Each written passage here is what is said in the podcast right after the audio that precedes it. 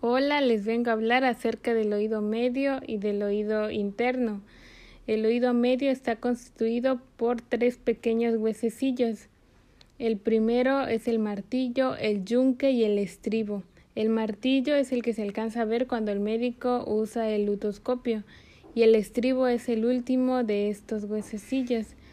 También encontramos en el oído medio la trompa auditiva es muy importante ya que conecta el oído con la faringe y es la responsable de cuando tenemos una infección en la garganta pase al oído.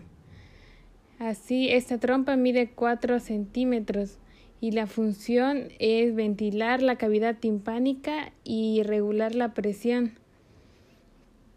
Un ejemplo de ello es cuando nos metemos a nadar o cuando cambiamos de altura y sentimos que se nos tapan los oídos.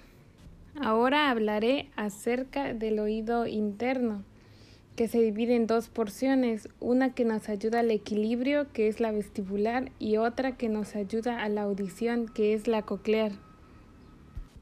En la porción coclear el sonido entra a una estructura que tiene forma de caracol, donde es escuchado por pequeñas células que transforman este sonido en impulsos nerviosos para que llegue al cerebro y así el cerebro sepa qué es lo que estamos escuchando.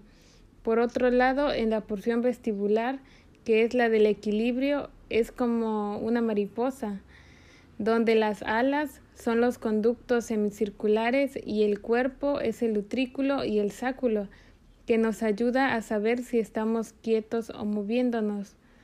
Otra analogía que podemos usar para entender este proceso es como si fuese un vaso lleno de agua. Si el agua se mueve, nos estamos moviendo y al momento que nos quedamos quietos, el agua se queda quieta.